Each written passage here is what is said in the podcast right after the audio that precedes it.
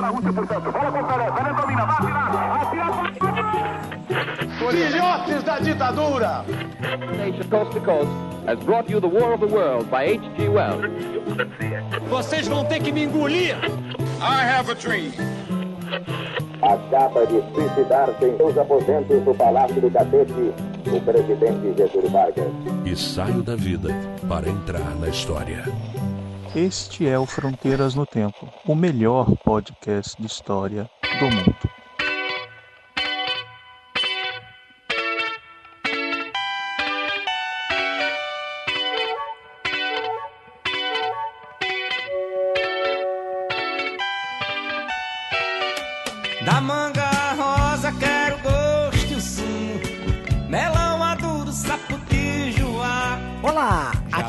Fala é o Cea.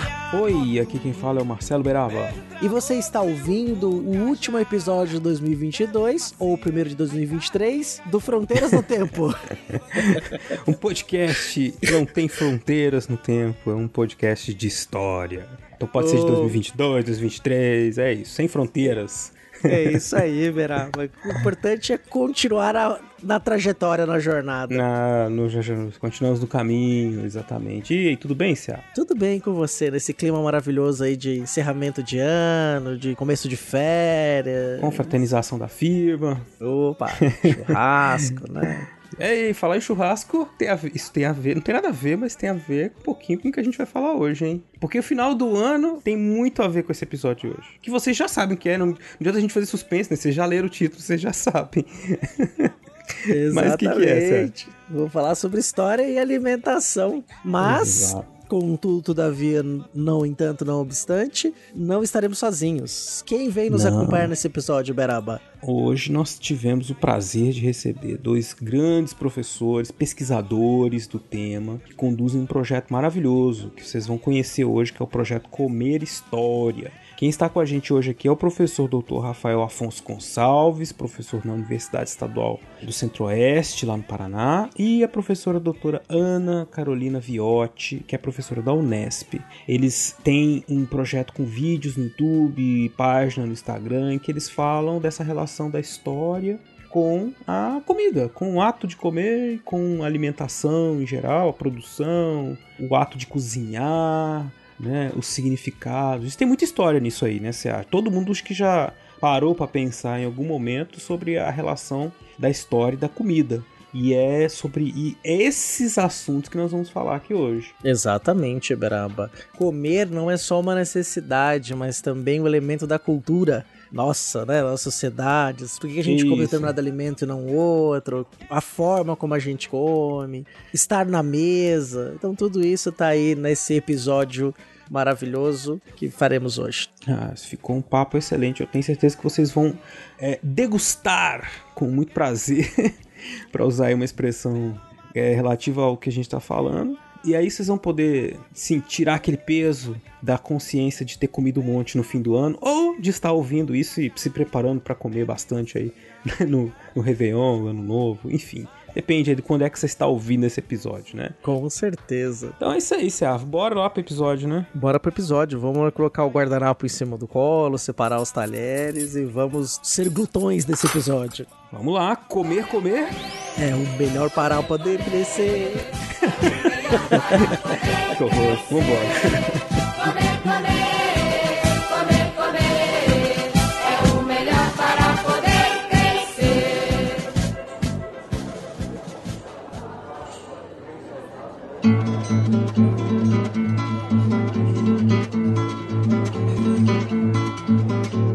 Toca de tatu, linguiça e paiva e boi zebu Rabada com angu, rabo de saia Obrigatoriamente ou por prazer, todos os dias quer comer. E essa, esse ato, que é tão cotidiano e tão banal, é repleto de história. Né, Berabi? A gente teve, como nós já dissemos na abertura, a gente tem dois convidados aqui hoje, né, para falar do tema. Exatamente. Temos aí o prazer né, de receber dois professores, pesquisadores e também né, produtores de conteúdo de qualidade né, na- nas redes sociais sobre o tema da comida, da alimentação, da história. que é o, a Carol e o Rafael. Então eu chamo vocês, Carol e Rafael, para darem aí uma saudação para nossos ouvintes, falarem um pouco sobre vocês também, sobre o projeto que vocês conduzem. Enfim, pode mandar recado pra mãe, pro pai, quem vocês quiserem. Fica à vontade. Muito, muito obrigado por participarem aqui do nosso programa. Bom, gente, é um prazer estar aqui. Olá, ouvintes. Eu não vou conseguir chamar você de Beraba, vai ter que ser Marcelo. Pode, pode chamar. Marcelo, César, um prazer estar aqui com vocês para falar desse assunto que a gente gosta tanto, né? E como o César falou, que a gente faz. Eu faço mais por, por prazer do que por obrigação, que é comer. é, é um prazer pra gente estar aqui mesmo, né, falando desse assunto que faz parte do nosso cotidiano também de pesquisa e que nos levou a criar o Comer História, né? Que é essa página de divulgação científica, de pesquisa, e hoje a gente envereda aí por algumas tentativas de produção audiovisual, além das nossas produções de texto. Enfim, eu sou Ana Carolina, sou a Carol, eu sou professora da Unesp, pesquisadora em História da Saúde e da Alimentação e estou muito feliz de estar aqui conversando com vocês hoje. Olá, ouvintes. Olá, Marcelo, César. É um grande prazer estar aqui no Fronteiras, né? Esse podcast que a gente acompanha, que a gente gosta, conhece há muito tempo. O César, eu cumprimento também, que, que a gente conheceu quando estava na graduação. O César estava no doutorado, então é, é alguém que, que a gente conhece há muito tempo, né? E tem como, como referência. Então é um grande prazer estar aqui. Eu sou o Rafael. Ah, então, eu sou historiador, doutor em História também. Hoje sou professor colaborador na Unicentro, Universidade do Paraná. E tenho junto com a Carol e um outro colega historiador, o Gabriel Gurian, né, esse projeto que é o Comer História, que é um, um projeto que tem algumas linhas de atuação entre história pública, divulgação, pesquisa e consultorias, enfim, um lugar aí que a gente criou para conversar sobre alimento, para pensar sobre história e uh, compartilhar aí histórias e sabores com pesquisadores de história, historiadores, mas não apenas, né, com outros pessoas de outras áreas e pessoas que também gostam de falar de história e de comida. É um projeto pandêmico, né, Rafa? Como é que é que surgiu então? Conta pra gente aí o que você falou que tem umas linhas, né?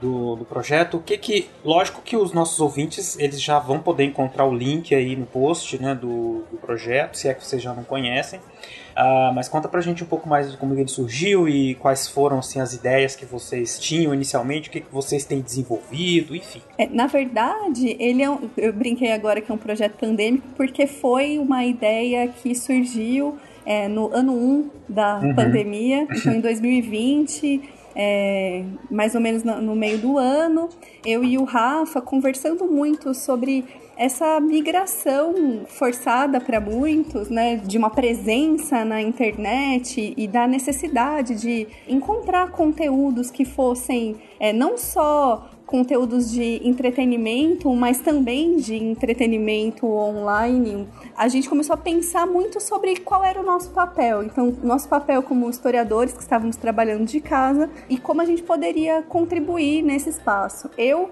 é, gosto muito de cozinhar, o Rafa é testemunha das tentativas, desde quando eu não sabia cozinhar. e e, é, nesse momento de testar receitas e trocar ideias sobre os nossos projetos é, de pesquisa individuais, que eram ali muito em torno da mesa, e com uma constatação, eu acho, né, Rafa, que as pessoas se interessam por comida, seja na feitura de receitas, e a pandemia trouxe muita gente, fez né, é, dela uma pandemia de aprender a criar seu levain, Aham. criou suas receitas Eu, e tudo inclusive, mais. sou muito frustrado com isso, porque eu não aprendi a fazer pão na pandemia. É uma A tristeza. gente pode, a gente pode conversar sobre isso depois. É. Mas eu, a eu ia gente comprar uma máquina de pão, mas eu, eu me sentia assim um pouco fraude se eu tivesse uma máquina de pão. Eu não. Eu tenho que aprender a fazer o pão de verdade. o de fermentação natural, né, criar o seu fermento. Exatamente. A gente fez esse- é, esses testes e, e vendo que as pessoas elas curtem muito os realities de comida. É sempre um sucesso, né? Essa coisa de é, as pessoas não só fazerem a comida, como assistirem gente fazendo comida. Adoro. Desse ti- dessa, dessa reflexão, eu também sou super fã desse tipo de programa, a gente começou a, a ver com mais atenção, talvez, as possibilidades né, de cruzar essa produção de conteúdo ou um conteúdo que unisse esse interesse que a gente, enfim, identificou de um público alargado com a história. Então, de juntar mesmo isso que nos parecia um interesse ali colocado das pessoas com um respaldo histórico, historiográfico, então que a gente achou que seria um viés legal para conversar com as pessoas em plataformas distintas. Acho que o Rafa pode contar um pouquinho sobre isso e fazer disso uma ferramenta educacional ou,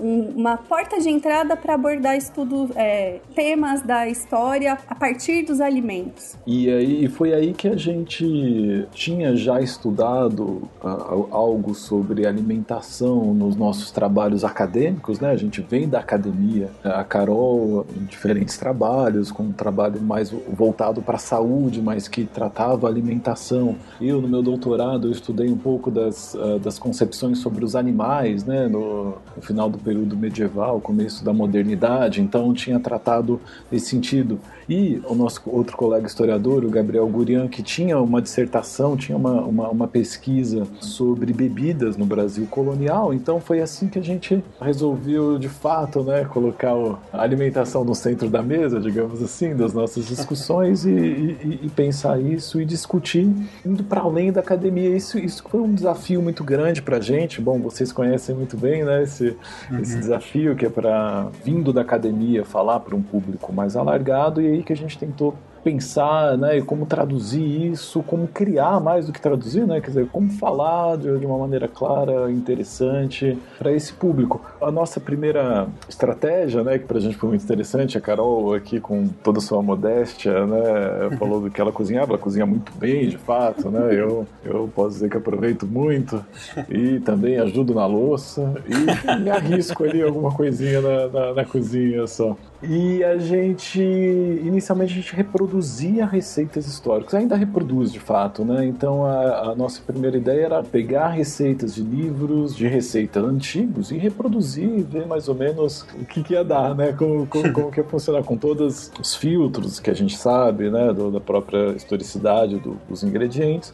A gente reproduzia essas, essas receitas e gravava e editava e colocava em forma de vídeo. Isso foi um grande desafio também para nós. Enfim, eu não tinha nenhuma experiência com filmadora, com iluminação, com programas de edição de vídeo. Então eu tive lá que usar toda a minha, minha disciplina de estudos, digamos assim, para aprender a, a, a- mexer, enfim, nesses programas de edição, a saber como maneja uma câmera, a iluminação, como que a gente fazia, enfim, vários tutoriais do, do YouTube, vocês podem ter certeza, para aprender aí a, todas essas coisas, também usando isso como uma ferramenta, né, para a gente aprender, mas foi assim que a gente começou a, a- primeiramente gravar vídeos, né, para colocar na plataforma do YouTube, e depois a gente foi vendo algumas questões, a gente passou para outras plataformas, hoje a gente tem uma atuação mais sistemática no Instagram, né, a gente achou que esse balanceamento entre vídeo, imagem, texto, né? A gente tinha já essa familiaridade maior com texto, mas a gente achou que ali isso funcionava melhor, então a gente tem um perfil no, no TikTok, aliás, tem o do, É, isso que eu ia dizer agora. Você tá essa coisa dos textos do Instagram e outras redes, tá com os dias contados. Tem que fazer TikTok agora. Pois é, Videozinho e tudo. É. É, a gente chegou a, a fazer alguns. Foi, foi bem interessante, assim, em termos de, de resposta do público. A gente não tem sido tão assíduo assim com os vídeos, a gente pretende voltar com isso. A gente tinha uma, um tipo eh, que a gente gostava muito, né, que era, que era de coquetéis e bebidas, que toda sexta-feira a gente ensinava a fazer uma receita de drink baseada sempre em receituários antigos, né? E contando a história desses drinks. E né? contando a história E bebendo drink depois. E bebendo drink depois. Lógico. Eu tinha que fazer esse esforço. Esse É, esforço, Sexta-feira, né? É o dia propício pra isso. Sextou. Tablete de caldo de carne em banho-maria. Rafa falou do YouTube e essas receitas, elas eram, na verdade, é, o canal tá lá ainda, caso alguém tenha curiosidade para ver. É, vocês vão ver que a performance no vídeo, ela também ela demanda aí uma certa desenvoltura que eu acho que no começo não tinha, era bem travadona, porque era eu que cozinhava, né? Mas a, a ideia era que a pessoa que assistisse ao, ao vídeo, ela aprendesse uma receita, mas também aprendesse ou tivesse contato com uma discussão que fosse para além dela. Então, quando a gente for falar do nosso primeiro vídeo que a gente produziu, que foi sobre canja de galinha, por exemplo, a gente sai do conge indiano, então dessa de uma papa de arroz com galinha que os indianos vão começar, é, uma papa de arroz, desculpa, que os indianos faziam, a mistura da galinha que já era considerado um alimento super saudável pelos europeus nesse arroz e a chegada dessa receita via portugueses aqui no Brasil ensinamos a fazer a receita e vamos para lá no Dom Pedro, que era um fã de canja de galinha. Olha só. Então a nossa ideia era essa, de é, fazer com que a pessoa que está assistindo ela tivesse uma receita e histórias para contar a partir né, de uma pesquisa de fato. Então, um dos, dos motivos pelos quais a gente foi migrando as plataformas é que a gente fazia uma pesquisa bastante extensa e a gente, como habituados em escrever artigos e teses, tínhamos muita dificuldade em ficar em 15 minutos, que é o que a galera presta mais atenção no YouTube. Quando a gente viu, os nossos roteiros eram imensos. Então, a gente percebeu que precisava de uma segurada. E aí a, a, gente fez, né, Rafa, gravações assim imensas. Falei, gente, como é que a gente corta? Ninguém vai assistir, é uma aula enorme. E a estação, e a gente falava, olha essa crônica do século XVI, que interessante. Como que a gente não vai cortar isso aqui? Não pode. Ah, e esse cronista viajante que passou no Brasil e falou isso, não dá. Então. Uh,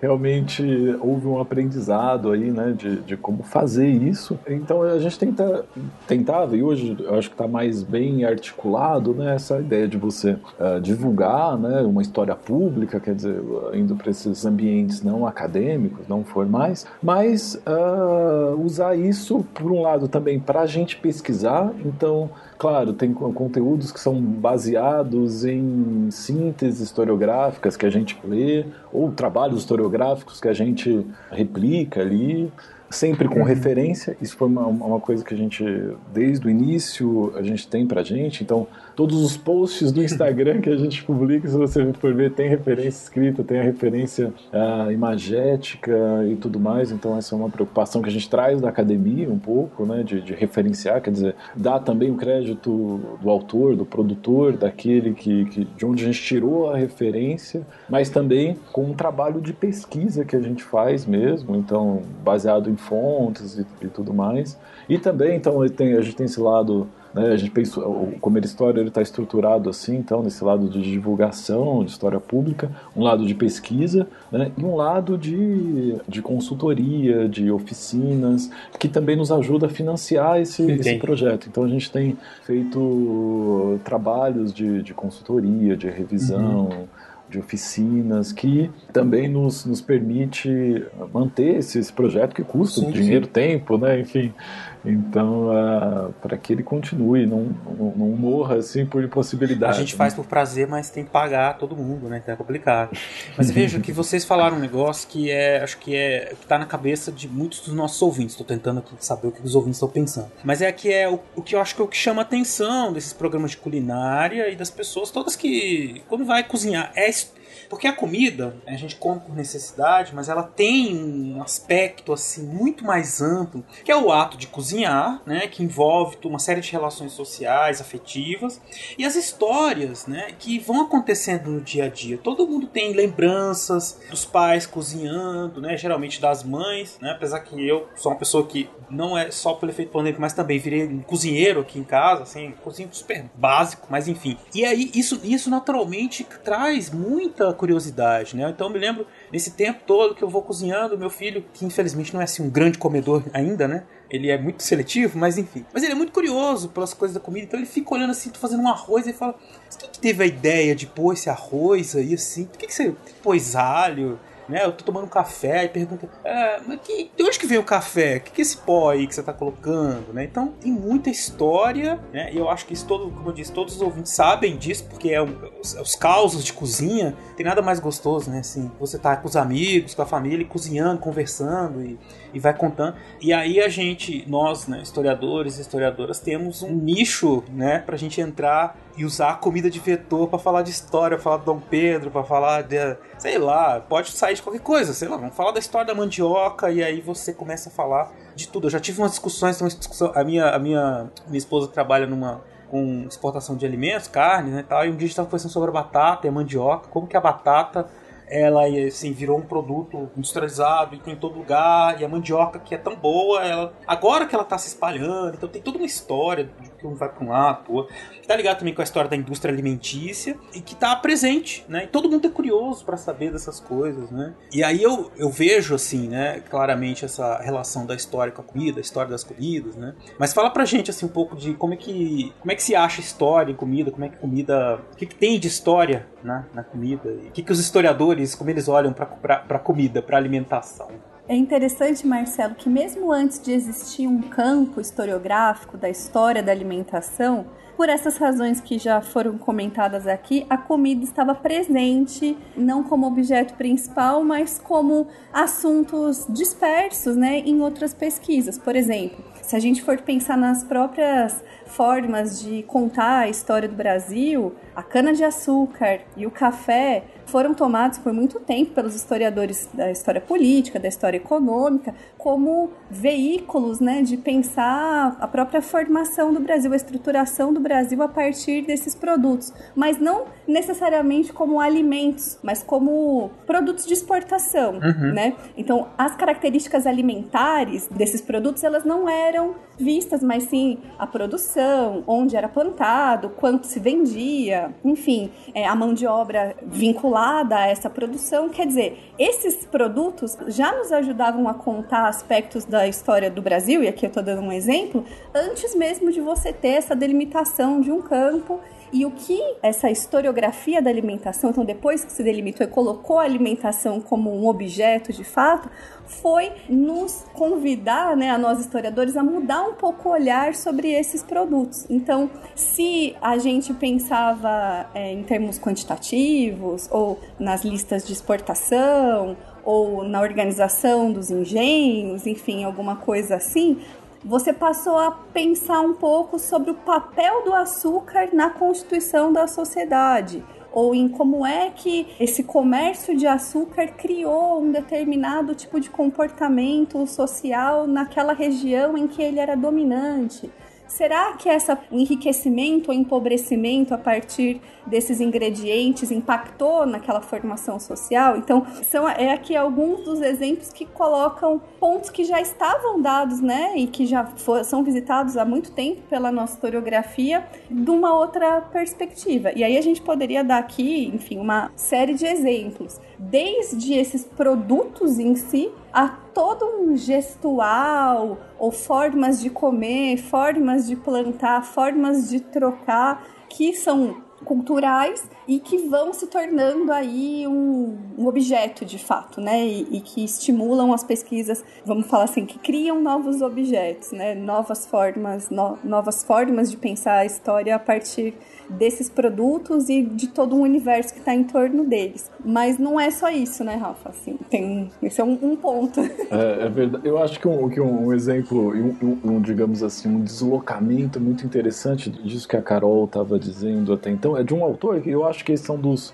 grandes pioneiros né, da, da, história da alimentação do, do, Brasil, que dá este passo que a Carol descreveu aqui muito bem, que é o Gilberto Freire, né? Então, assim, uhum. só para a gente ter uma, Uh, o livro dele é mais conhecido, sem dúvida, é o Casa Grande Senzala, mas ele tem outros que são muito importantes. Por exemplo, em 1937, ele tem um livro chamado Nordeste, Aspectos da influência da cana sobre a vida e a paisagem do Nordeste do Brasil, que é um livro super importante que ele vai falar da cana de açúcar, então a planta, e principalmente no seu aspecto ecológico, ele fala até isso lá na, na introdução dele. Esse livro publicado em 1937. A cana de açúcar é super importante, está no, no, no, centro do estudo dele, mas não como alimento. É só alguns anos depois que ele vai publicar um outro livro, né? Esse sim já chamado Açúcar, que é de 1939, que aí sim não é mais a cana, não é mais a planta que o interessa, mas sim o produto alimentício derivado dela, né? E em todos os seus aspectos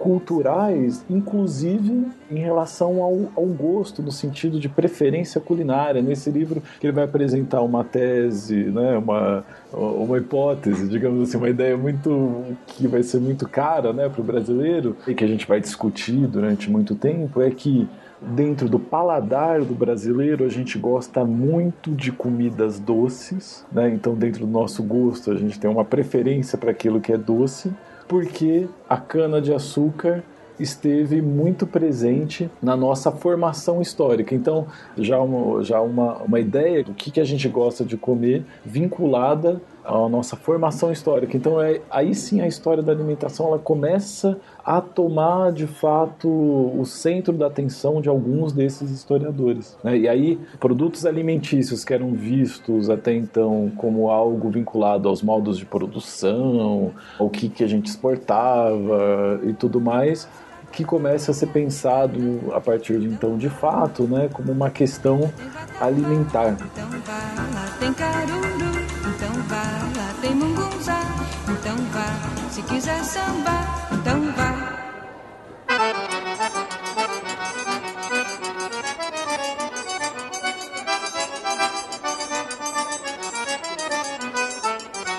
É, e tudo isso que vocês estão falando também está sempre presente, né? Nas maneiras, na maneira como a gente aprende história até na escola, né? Quando vai falar da, dos condimentos, por exemplo, que motivaram muitas viagens né? para uhum. o Oriente, né? Então, estão atrás de pimenta, estão atrás disso, daquilo, quer dizer, então eles estão interessados na alimentação, é um produto, lógico, né, mas é um produto gerado pela demanda aí, do próprio açúcar também depois. Né? O, o, próprio açúcar é, é, é, muito interessante, né, porque durante o período medieval ele é visto como uma especiaria, né? O açúcar Sim. também é uma, é uma especiaria, enfim, que se sabe, né, por estudos chamados arqueobotânicos, né, que, que vinculam esse conhecimento de arqueologia e botânica, né, que ele surge então na, na, no sudoeste asiático, ele passa pela Índia, e aí é, é muito interessante isso que você disse, né, Marcelo, de como alguém começou a fazer alguma coisa. Então, se for pensar, cana de açúcar que até então na é. China era consumida mascando, o famoso chupacana, né? Assoviar chupacana. É, exatamente. é só na Índia que se começa de fato a extrair esse suco da cana e se cozinhar ele. Então, é, quer dizer, demorou muito tempo esse consumo que era feito só de uma forma, que passa então a ser feito a partir de uma técnica que é o moer a cana, extrair o, o seu caldo, cozinhá-lo para aí se extrair de fato esse, esse açúcar, né, que é uhum. esse, essa espécie de grão, enfim, que veio substituir muito o mel, né? Por isso durante muito tempo era chamado mel de cana. Melaço, né, da cana. Né? Melaço, né? é. Todos os seus derivados. E, e que a gente começa a pensar, não, mas quando alguém começou, nesse caso, né, a extrair o suco da cana, cozinhar ele, então tem todo um aspecto histórico aí dessas técnicas empregadas que é possível ir traçando através da história. É, e a gente tem até um episódio sobre a sociedade do açúcar, acho que a gente comentou isso, como que o, o açúcar desempenha-se uma até hoje, né, um papel muito importante. Basta ver a quantidade de comida açucarada que a gente come, né? Uhum. Então é algo que é até prejudicial para a nossa saúde, mas que me lembra um pouco a discussão que o naquele livro Sapiens do Yuval Harari falando assim que nós homo sapiens, né? Então a gente tem assim uns instintos para comer algumas coisas, para guardar energia, né? Uhum. Que teoricamente era pra gente estar, tá, que a gente é homo sapiens, era pra gente estar tá no, correndo pelos campos livremente caçando, né? Não, a gente vai no supermercado, compra carne processada, compra o frango morto, né? Pensar que uma geração atrás as pessoas criavam galinha e matavam a galinha em casas. Uhum. Acho que se meu filho souber que a galinha é e a gente matou ela, acho que ele fica triste, cara. e quando triste. você mata a galinha, a galinha com o corpo da galinha continua correndo, com o pescoço pendurado, assim, tá meio bizarro. bizarro, cara. Total, a gente. É, e essa coisa né, que a gente desnaturalizou, né? A gente às vezes, muitas vezes, não sabe de onde vem uh, esses alimentos. E uma coisa muito importante pensar né, nesse, nesses modos históricos, como a gente se alimentou e como muitas vezes, como você disse, a gente plantava via a, plantação, só que tinha períodos de estiagem. Sim. E a gente também aprendeu a fazer técnicas. O açúcar é um, um elemento que foi importante disso a partir de um certo tempo para conservação, né, Carol? Uhum. Há, há várias formas de se conservar essa comida para também que a gente aprendeu a lidar justamente com as estações, com os períodos de abundância e caristia, né? E aí a gente pode citar, enfim, né, algum, alguns modos de conservação de comida, que é uma forma de, né, e a gente historiador a gente gosta muito disso, né, de vencer o tempo de certo modo, né? E, e nesse sentido, né, Rafa, pegando o gancho do, do filho do Marcelo com as curiosidades, é interessante perceber como espalhados geograficamente e no tempo, as diferentes sociedades foram criando formas que também são em alguma medida semelhantes para resolver esses problemas que são comuns. Então, é, a sazonalidade dos alimentos e formas de fazer com que a gente tivesse um aproveitamento total da comida e que num período de abundância a gente conseguisse guardar para um período de carestia depois, foi sendo, né, foram técnicas que foram sendo desenvolvidas em diferentes geografias e ao longo do tempo que às vezes se parecem. É o caso, por exemplo, da salga. Então, salgar uma uhum. carne ou conservar a partir da fermentação, no caso, falando muito genericamente dos picles, ou coisas nesse sentido, uhum. a gente vê que na Ásia você vai ter o kimchi, que é uma forma de fermentar a selga, o repolho, várias folhas bem apimentada, que acontece de forma independente, mas que tem um análogo na Europa, que são os fermentados de pepino, por exemplo. Então a gente vai vendo como as diferentes sociedades vão encontrando formas para vencer esse tempo, né, e contra a deterioração, até a gente chegar nas, nas formas que a gente conhece hoje, como congelamento, o uso do refrigerador, e aí né, das formas interessantes, é, para além da fermentação, da salga, das conservas de açúcar, a gente vai ter outros jeitos, como a, colocar a carne na gordura, né? Uhum. Se você for aí passear pelo interior das Minas Gerais, ainda encontra carne de lata, né? Para comer. Então, são ah, todas Aqui no Paraná formas... também. No Paraná também? também tem, tem a carne de banha, que é uma banha de porco cheia de carne dentro. Meu colesterol não permite consumir, mas. fica sequinha, fica super gostosa. Fica. E, e, algumas que a gente, a gente teria um grande estranhamento. Por exemplo, um, eu cheguei a estudar alguns relatos de viagem uh, de europeus que foram pro, pro Oriente no final da Idade Média, né? E aí uma das coisas que se destacavam nesse e que chamava atenção, mas com certo nojo, né, desse viajante europeu, era que os mongóis, né, os tártaros, como eles chamavam, tinha um jeito bastante peculiar de salgar né, a carne, que era colocando a carne embaixo da sela dos cavalos. O cavalo sua muito, quem, uhum. quem anda de cavalo né, sabe que o cavalo de fato sua, e esse suor tem, tem sal, né? E esse sal pregnava na carne, salgando a carne. Então, então nos, nas grandes cavalgadas que eles faziam, um, modo de levar a comida e ao mesmo tempo conservá-la, justamente usando essa, esse próprio sal do, do cavalo para utilizar como forma de conservação da carne. É claro que isso para o viajante né, era o meu que isso eu achava muito apetitoso, digamos assim, mas uma forma criativa, né? E a cozinha tem essa criatividade, tem essa, essa forma de adaptar adaptação, de, de dentro de certas condições ali, você conseguir, nesse caso, né, obter a carne uh, preservada por, por mais tempo. É, no próprio Brasil colonial, os charques que foram feitos, né, regiões inteiras dedicadas à salga de carne, para exportação dessa carne salgada. Né? Então, eu estava falando das estações, até uma curiosidade né, nossa hoje, né, que é uma lembrança da infância, mas eu vi isso num documentário internacional que passa na China também. Que, por exemplo, eu lembro que na minha infância, talvez alguma parte dos meus ouvintes que estão ali na nossa faixa etária talvez lembrem muito bem disso, que você não tinha melancia no mercado o ano todo. A época de comer melancia era no verão. Aí aparecia melancia, uhum. as frutas cítricas cítricas, tangerina, muitas laranjas. Hoje, em qualquer época do ano que você vá ao supermercado, você encontra a melancia, a disponibilidade da melancia. Também por conta das mudanças, transformações de técnicas, de regiões produtoras, né? Mas numa época em que você tinha a questão sazonal, isso é muito importante mesmo, vocês estavam falando, né? Tô trazendo aqui também, ligando a nosso mundo, que essa, essa parte sazonal não tá tão distante da gente, né? Até pouco tempo atrás, a nossa alimentação também era baseada em estações do ano, né? Isso mudou completamente hoje com a ampliação da indústria do alimento, né? Mas é bem interessante quando vocês também resgatam essa ideia, né, dessa história, né, do preparo, da, de quem inventou aquele tipo de prato, é como é aquilo começou a surgir. A mesma até a ideia de prato, né? A ideia de prato até moderna, né? Que é na Idade Média, na Antiguidade, a ideia do prato, do preparo, do refino, da comida era diferente, né? Isso tem uma história, isso também se conta como uma história, né? É, e essas questões todas são a essência do que a gente poderia colocar ali dentro do conceito de cultura, né? De culturas. Né? Então, quer dizer, existe uma necessidade, a comida, de compra. E a gente vai, como bem disse o Rafael, adaptando isso aos contextos, né? Então você vai ter lugar que as pessoas vão comer insetos, né? A gente vai ter lugar que as pessoas, tá, pega o exemplo do gado, né, da carne de boi, de vaca. Tem lugares que as pessoas comem toda, todo o boi inteiro, né? E vão achar um absurdo a gente não comer, sei lá, o rim, né? Então, a gente até come aqui hoje em dia, gente come língua, rabo, né? E tem gente que já acha estranho, porque as pessoas querem comer picanha, querem comer, né? As partes nobres da, da carne. A gente exporta pro Brasil, assim, eu sei tudo isso por conta lá da minha esposa que conta. A gente exporta toneladas de pênis de, de boi, toneladas, né? Assim, pra Hong Kong, porque eles adoram, eles, e é muito importante para eles comer isso. E uma coisa que é jogada, isso é jogada fora. Então, são diferentes formas de se alimentar com histórias diferentes, né?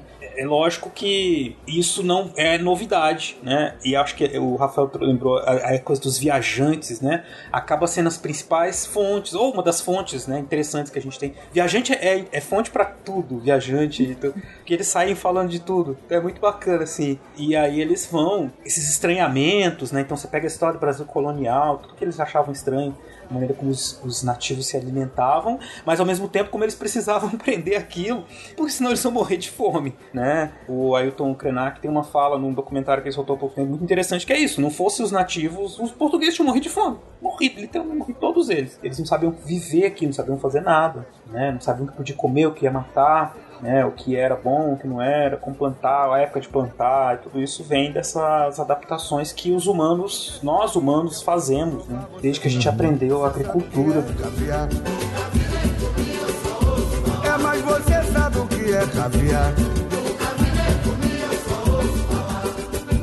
É interessante, Marcelo, que você falou né, desse consumo integral da carne, mas a gente vai ter é, de um outro lado os indianos, por exemplo, que não consomem a carne bovina, Verdade. né? Inclusive vão travar, né? Você falou, levantou esse ponto que é, acho que é incontornável, que é pensar a comida como um, um traço cultural, que é enquanto uns preferem determinadas partes de um animal, por exemplo, outros rechaçam, e aí vai ter os que travam com esses bichos uma relação completamente diferente, né? Que é uma relação, inclusive religiosa, uhum. né? Então a, a, gente vai ter a partir né, desses produtos ou desses ingredientes ou desses seres culturalmente espalhados também, né, em diferentes lugares, diferentes temporalidades, relações que são é, distintas.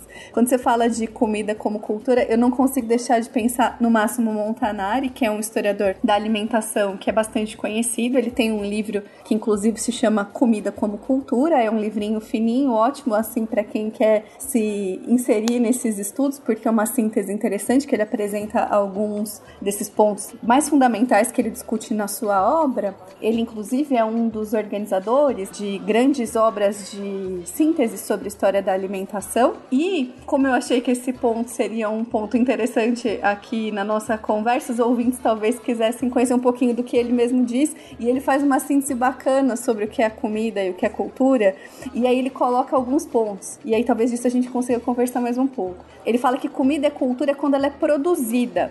Porque o homem não usa apenas o que encontra na natureza, mas também ambiciona criar a própria comida. Ele vai falar que a comida é cultura quando ela é preparada, porque uma vez que a gente adquire os produtos base da alimentação, os humanos vão transformar esses produtos mediante o uso de fogo, tecnologia, outras práticas de cozinha, enfim. E também ela é cultura quando ela é consumida, porque mesmo que a gente possa comer de tudo, a gente não come qualquer coisa. A gente escolhe a nossa comida a partir de critérios que podem ser ligados tanto a dimensões econômicas, quanto nutricionais, quanto esses valores simbólicos, enfim. Então é, são essas dimensões muito, muito plurais e, e ampliadas, né, que a comida vai adquirir sendo aí também um bem cultural. E aí acho que o César pode falar sobre os indígenas e a, a, nossa relação da alimentação com os nativos, porque a gente volta, acho que contempla todos esses elementos também. É, o, o exemplo bom do tucupi. Você para pensar que você pega uma raiz que é venenosa, uma mandioca braba,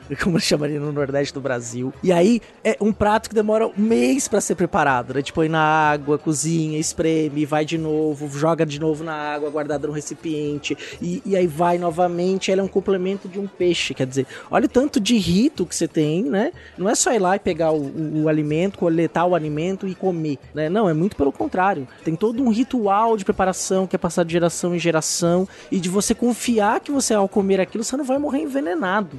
Né? Então você tem todo um conjunto de símbolos que estão envolvidos aí, um monte de simbologia do como é que vai coletar essa mandioca, tira a casca, põe na água, amolece, aí vai moer essa mandioca, vai triturar, vai pôr num pano, põe no recipiente, põe dentro do rio e aí fica ali dentro, tendo um processo de fermentação, depois aquilo servido ou como uma goma ou como é, um líquido, né, uma pasta, para você comer junto com outros alimentos, né? E que na região norte é altamente consumido. No sul, sudeste, a gente tem pouco contato com isso, mas na região norte é um, é um, um item essencial da culinária do norte do país, o tucupi, né? E fora outros alimentos, você para pensar o baiacu, né, que também é um peixinho que é feinho, tal, mas que tem uma glândula que é super venenosa, que tem uma forma própria de ser preparada, né, que se você não cortar, tiver o corte certo, você pode morrer por ele. E aí você tava falando dos animais, Carol, eu fiquei pensando, né? Para nós seria, por, exemplo, inconcebível a gente ir num restaurante tomar uma sopa de vira-lata caramelo.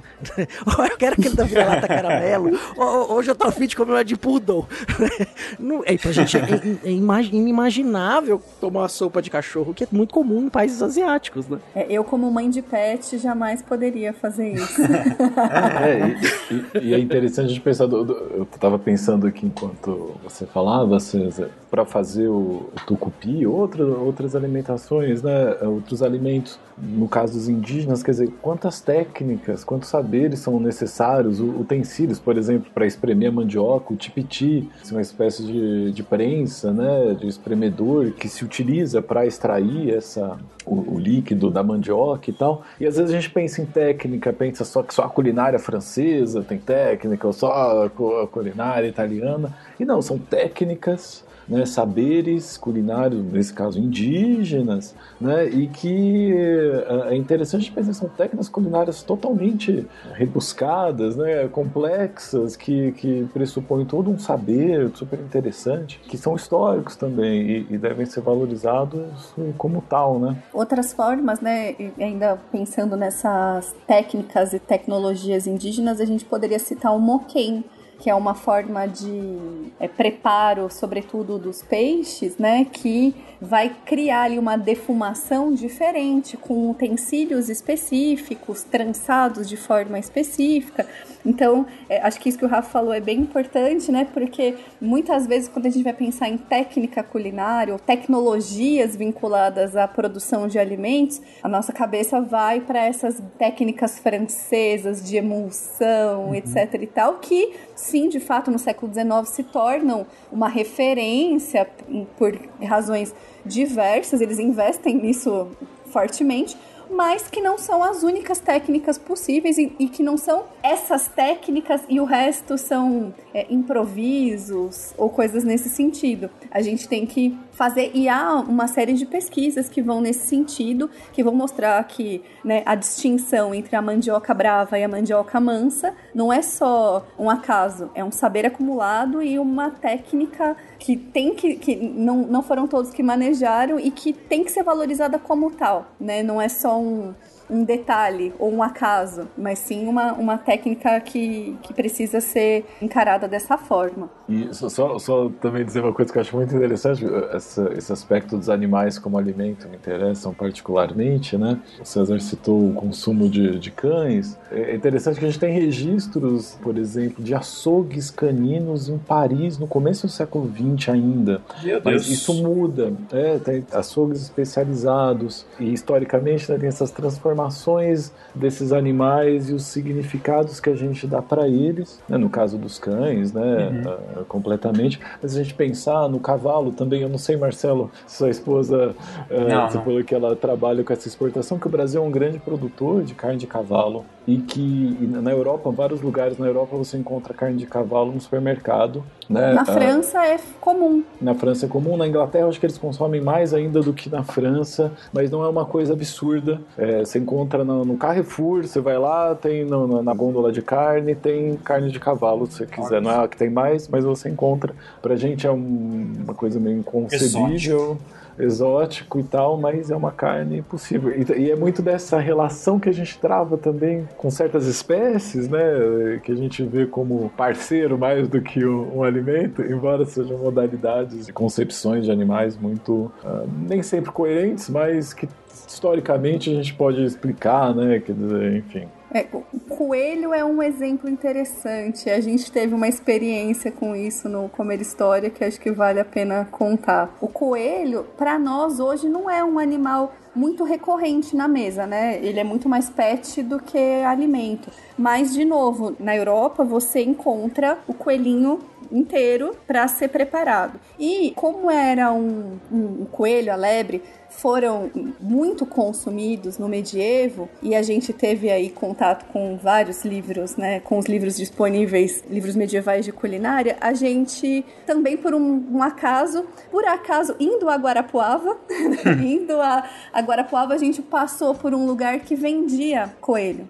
E a gente comprou um coelho e pensou, vamos fazer uma receita medieval de coelho. E é, é enfim, é de um livro do século XIV, salvo erro. É uma receita agridoce. Então tem toda essa coisa das especiarias com uma carne diferente. A gente fez. E a devolutiva do nosso público, né, dos nossos seguidores em relação ao coelho foi muito interessante, porque a primeira coisa, ou a coisa que a gente mais ouviu foi coitado do coelhinho. a, a, gente teve assim, no TikTok, sobretudo. É, que foi um vídeo que foi pro TikTok, e esse público mais jovem, assim, que tem muita gente que tem coelho em casa, ficou chocado, né, com essa. E aí a gente pode daí pensar nesse escalonamento das espécies, né? Quais que a gente acha que são comida, quais que a gente acha que são parceiros e tal, mas que foi uma, uma experiência interessante de trazer uma receita medieval, contar um pouco sobre esse uso de especiarias com carne, como é que isso rolava, mas que a atenção ficou para o uso da proteína, que, enfim, gera essa situação. E a, a discussão entre os seguidores era interessante porque tinha o coitado do coelhinho e os vegetarianos ou veganos falavam, por que só o coelhinho? Todos os animais? É então, isso, rolou é. uma discussão nesse sentido.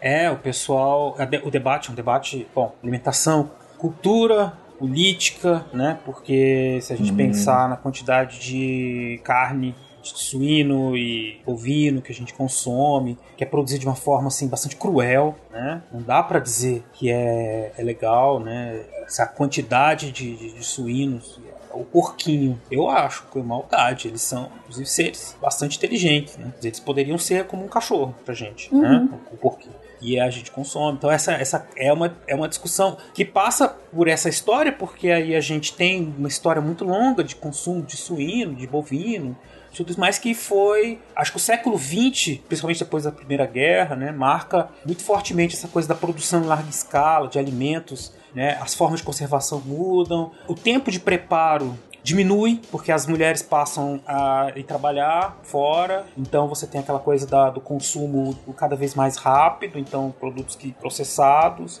que vão alterar o jeito de cozinhar, né? Então pegar uma receita, essa experiência que vocês estão fazendo, nunca fiz, mas já imagino isso. Você pegar uma receita de 50, 60 anos atrás, ela vai estar tá num ritmo diferente, inclusive. Né? Não é aquela coisa assim, vou fazer o almoço agora, 11 da manhã, vou começar a fazer o almoço. Não dá, porque você precisa deixar as coisas muito tempo preparando. Né? Hoje em dia não, você tem que comprar, você compra os condimentos prontos, você compra tudo meio pronto. Né? Então, são os ritmos de vida vão mudando. E isso é pro bem e pro mal, porque também não faz muito bem pra nossa saúde, né? Tá bem provado aí, basta a gente ver diversas doenças. É... Endêmicas já, né, Beraba? É, exatamente. Que, que nós passamos a ter por conta da má alimentação, né? Comer muito, comer pouco. E a gente tem mais é. comida e mais gente passando fome, que também é uma contradição. Exatamente. É verdade. Absurdo. Bebida é água, comida é pasto. Você tem sede de quê? Você tem fome de quê? A gente não quer só comer, a gente Eu só destacar, antes de falar da, do problema da fome, né, que é uma, uma coisa que, que, vale a pena a gente pensar também na, na, alimentação, só nesses, são parentes, né, dessas formas de preparo que a gente consegue perceber e estudar um pouco através dos livros de receita, né, a gente estava falando que a gente usou e se baseou nesses livros de receita, eles são também uma fonte bastante rica para a gente pensar história dos ingredientes, das formas de preparo e até dessa noção de tempo, né, que, que você está dizendo, como o nosso tempo é mais acelerado e antes havia outras formas. Por exemplo, os livros de receita atuais, né, os de hoje, um exemplo de um que a gente gosta, aliás, uh, o, da, o, da, Rita Lobo, por exemplo. Ele é super, super contado, super exato. Então, assim, dois minutos de cozimento, sei lá, do macarrão. Você pensa na Idade Média, como você conta dois minutos? né? Não existe essa forma de contagem de tempo. A noção de tempo era do próprio cozimento do macarrão, né, Rafa? Quando o macarrão tava mole, contou o tempo. Exatamente. Então, assim, se, se, a gente for pensar nessa, nessa experiência do tempo, nessa percepção do tempo, né, contagem métrica, é outra coisa. Então, assim, a própria, as próprias medições de peso, de quantidade, tudo isso é diferente. Então, quando você olha para esses livros, você vê que, de fato, se pressupunha outros conhecimentos, outra forma de, né, do, do que é o tempo, de instruir eh, de se pesar, enfim. Então é, é bastante interessante, para além dos, dos ingredientes, para além até das técnicas, que também é super interessante, essa própria noção de tempo, de, de medida, de... E é difícil de ler. Às vezes a gente, é, quando a gente vai reproduzir uma receita, é, realmente a gente tem que sentar e, e ver cada palavra que, que ele está dizendo, as medidas, converter, imagem, pressupor o tempo, que geralmente não, não, não tem. Então, ah, quando ele diz aqui bem cozido, ele quer dizer o quê? Então tem todo um trabalho, uma tarefa de interpretar aquela receita que, enfim,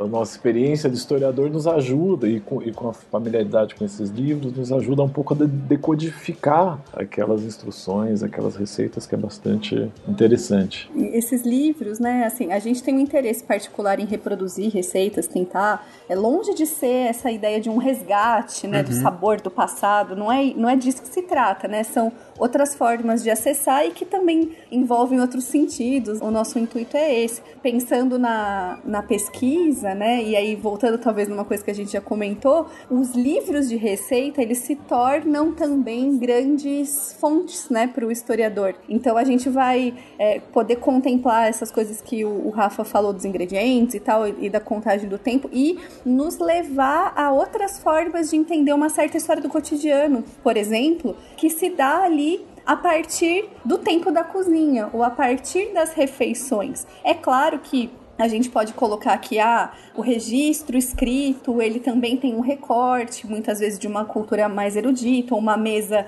de reis e rainhas no medievo que é registrada, mas existem trabalhos que vão pensar nos cadernos de receitas familiares. Então, é, de livros que foram sendo, eu estou falando não só de historiografia estrangeira, mas brasileira também, que vai pensar nesses cadernos familiares de cozinha e aí investigar um pouco dessas dinâmicas locais a partir de receitas mais recorrentes. Então, se a gente tem, por exemplo, um caderno de receita, um conjunto de cadernos de receitas de uma região que se usa muito milho, a gente consegue chegar a algumas conclusões sobre disponibilidade de ingredientes, por exemplo. Enfim, é um universo que se abre com esses livros, para além da vontade de experimentar esses pratos que muito, alguns não, mas muitos assim a gente fica com essa vontade e desde vontades mais recuadas até vontades mais próximas. Eu vejo, por exemplo, minha mãe que é mineira e que fica com uma série de lembranças, né? De ah, minha, minha tia fazia um tareco de com fubá de milho de monjolo, que é uma coisa que você não, não encontra. Então, o próprio processamento não se dá mais. E era um punhado disso, um prato daquilo. Que prato é esse? Como a gente mede um prato, né? É, são é, essas, esses acessos que os livros de receita nos colocam, tanto em, em explicações quanto em questões que vão, vão sendo colocadas e que, assim como outras fontes, começam a ser melhor lidas quando a gente vai cruzando, né, com outras referências. É, é um trabalho bem interessante esse de olhar as receitas para além do como será que fica no, na boca, sabe? E, e, cruzar essas informações. E que tem a ver com, com também, é, estava falando sobre cultura, né? Com identidades, né? Se a gente for pensar, eu falei do, do livro da Rita Lowe, vai você pensar quando foi publicado o primeiro livro de receita no Brasil, né? Então, por exemplo, neste caso, né, um livro chamado Cozinheiro Imperial, que ele é publicado entre 1839 e 1840, que ele vai ter uma pretensão, né, assim como houve na, na literatura, na escultura, nas artes, em que se pensava então o que é uma literatura brasileira, o que é uma arquitetura brasileira, o que é uma escultura brasileira, eles vão tentar pensar o que é a comida brasileira, né? Então esses livros de receita eles tentam fundar ali no século XIX, que é um século muito preocupado com essa identidade nacional, né? no caso, dentro da perspectiva deles ali, o que, que eles imaginavam, o que, que eles projetavam, o que, que eles desejavam né? que fosse essa, essa identidade nacional ali no, no 19, tentar fundar também uma culinária né, nacional. Então, no 19 tem vários livros assim, ah, o cozinheiro nacional, a doceira nacional, ah, vários livros que tentam de algum modo fixar, prescrever, né, o que que era isso, o que que são essa, essa identidade nacional a partir da comida. Então, são livros que também para além das receitas em si, tem um aspecto, tem um discurso identitário ali no caso, né, nacionalizante. Então a gente pode ver também essas, as publicações por esse viés. É, basta a gente pensar que assim, a gente tem aqui as comidas regionais, mas se for pensar de fora para dentro, tem a comida a comidas são as comidas brasileiras, né? a história da feijoada, que é assim, que causa sempre muita polêmica, né? Como é que, como é que ela surgiu e como é que tá né? E mais outras que, que vão sendo ligadas à nossa identidade, ligada à coisa do Brasil. Eu penso muito no açaí, né? O açaí tem se tornado um alimento muito assim, presente. Às vezes eu tô, tava assistindo uma série outro dia e aí não sei quem falou que tava comendo um açaí, né? Eles falam, lá nos Estados Unidos, né? Então é um negócio que vai, que vai se espalhando. Lógico que aí é interessante observar que com certeza lá é um, uma outra coisa muito diferente Igual a minha mãe diz que minha mãe é de Belém, né? Então ela acha um absurdo esse negócio que vende aqui que chamam de açaí. Ela fala que isso nunca, isso não é açaí. Isso é coisa, gosto de palha, gosto de velho, assim, não, tem, não é nada a ver com açaí. Só o açaí é só como você sobe na açaizeira, tira e faz lá o que tem que ser feito. Né? Então é, é muito interessante toda essa, essa variedade né, de, de significados que pode ter a comida. E o livro de receitas. Muito legal. você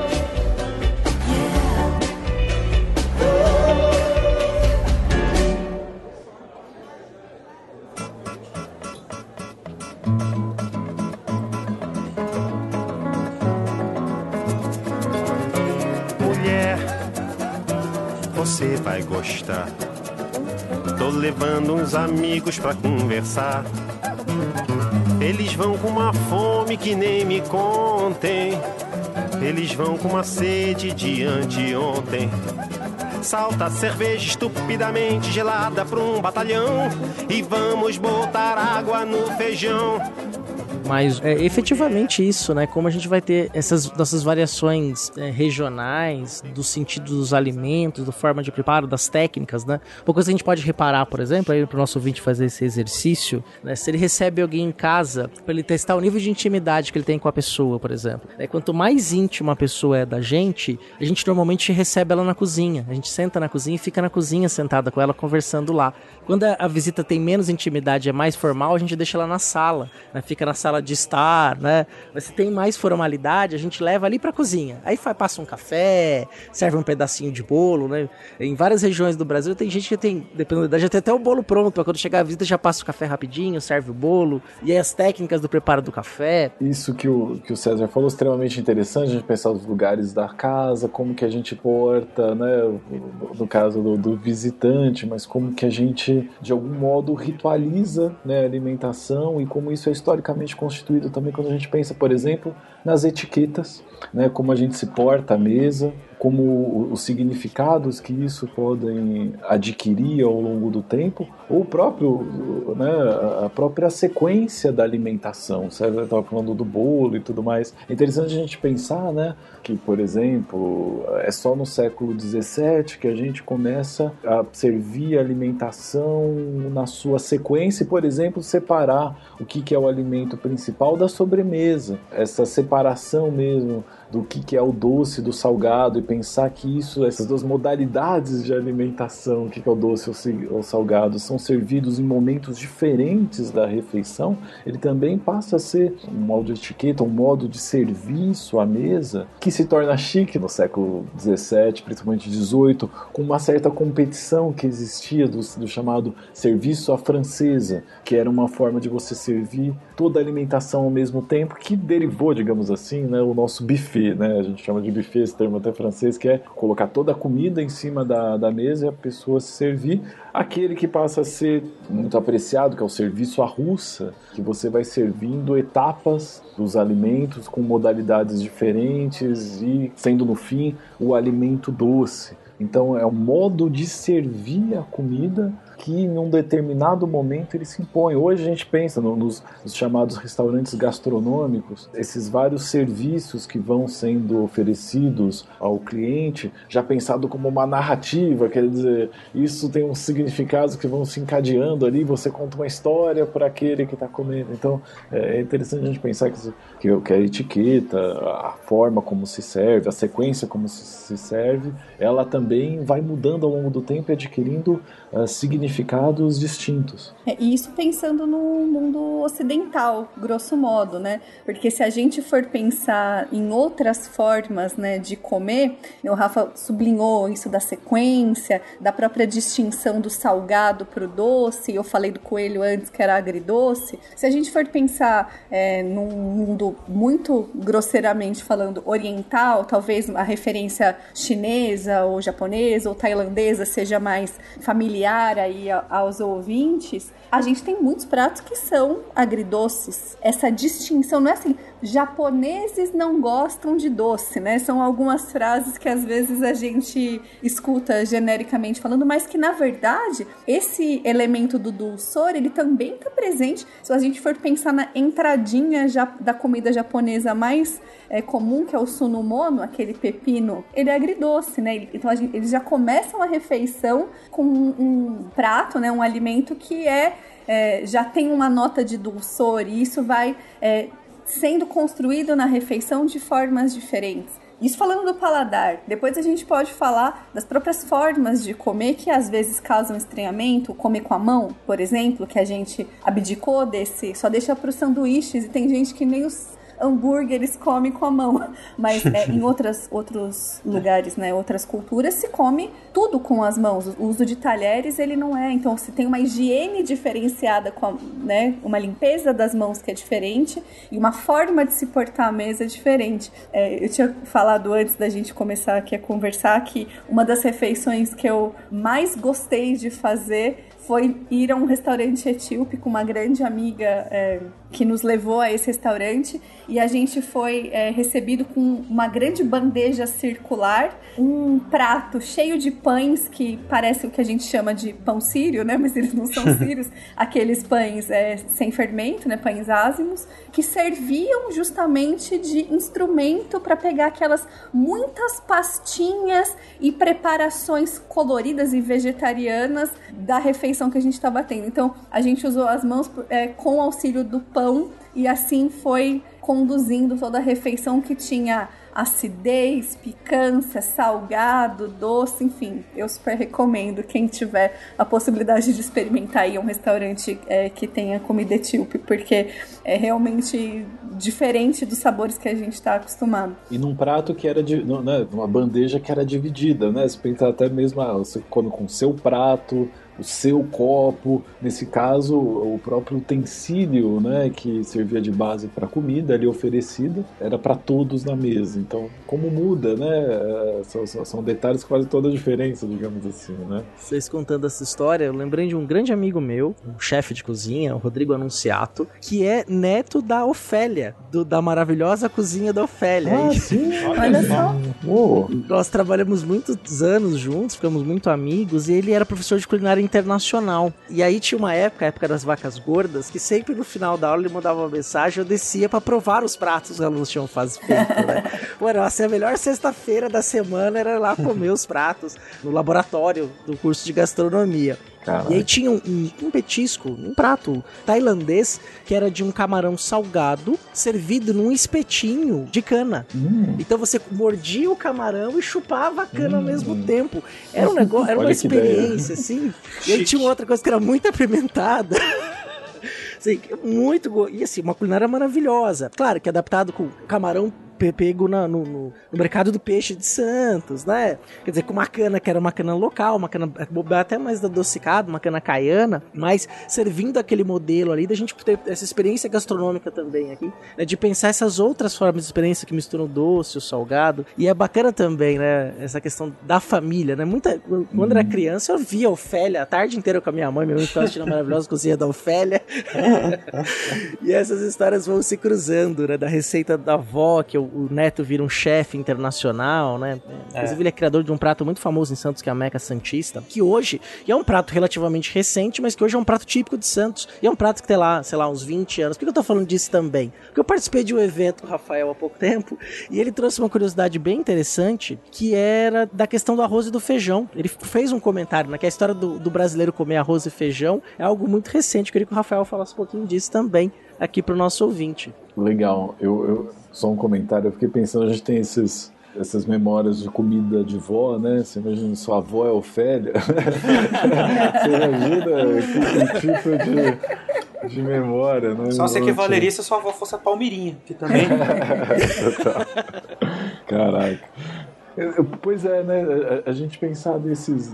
De novo, né? Isso que, que, que é a alimentação brasileira, e no caso, né, o prato, o arroz e feijão que uh, tem, tem uma historicidade muito interessante. Também a gente pode também questionar aí até que ponto seus limites de pensar como um prato de, consumido em todo o Brasil cotidianamente. É claro que, uh, que, que, não é isso, mas de fato, você, né, no Sudeste pelo menos, é um prato que é visto como aquele cotidiano, né? um prato consumido quase todos os dias por uma grande parcela da nossa população. E uh, essa junção, digamos assim, né? colocar esses dois elementos juntos, não é uma coisa assim tão, tão recente assim, embora o feijão e o arroz, desde muito tempo, circulasse como alimentação no Brasil. A Carol tinha até mencionado no começo da nossa conversa aqui a canja de galinha, que tem essa origem desse arroz asiático, né, trazido pelos portugueses e consumido aqui, mas consumido nessa forma de sopa, principalmente, cozido com, com água e tudo mais. E o feijão, que também há algumas variedades que são americanas, tem outras que são são africanas, né? Há, há, essa, essa questão das variedades desses grãos também. Mas de todo modo, o feijão, né? Esse, essa comida seca que era muito muito fácil de se transportar, muito útil nessas viagens, se a gente for pensar nos tropeiros, então né, você carrega esses grãos muito facilmente de um lado para o outro, cozinha ele também facilmente nas paradas em água e consome, e era consumido muito com uh, farofas, por exemplo, né, com... Também é feito muito rápido, ele é, produz muito rapidamente, né, Rafa? Três meses você tem um feijão para colheita, a depender do tipo de feijão. Aham. Então também era um alimento fácil de plantar, rápido de colher, ao contrário da mandioca, por exemplo, que tem um ciclo de produção muito maior. Do Nesse milho, caso, o milho feijão. também o demora. milho também é. Milho. Tinha que plantar na ida e colher na volta. Uhum.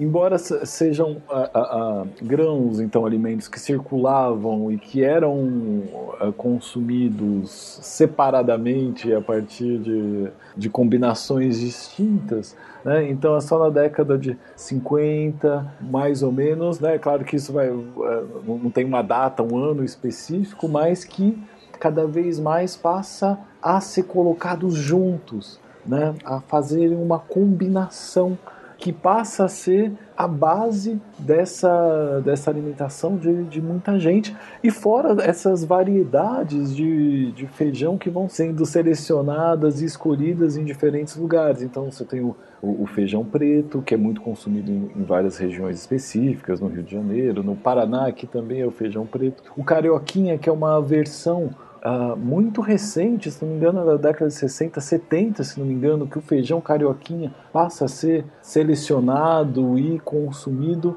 Então, um tipo de refeição, né, que é o arroz com feijão, tão familiar pra gente, já tão naturalizado, como se ele sempre estivesse lá, né, como se essa combinação fosse Natural. natural, né? Na verdade, ela é historicamente constituída a partir de dois alimentos que, que existiam, já eram consumidos, mas que passam a ser combinados numa época específica e que, que é bem recente, não é tão distante de nós assim. Mas continua a controvérsia, né? Se põe o feijão embaixo ou em cima do arroz.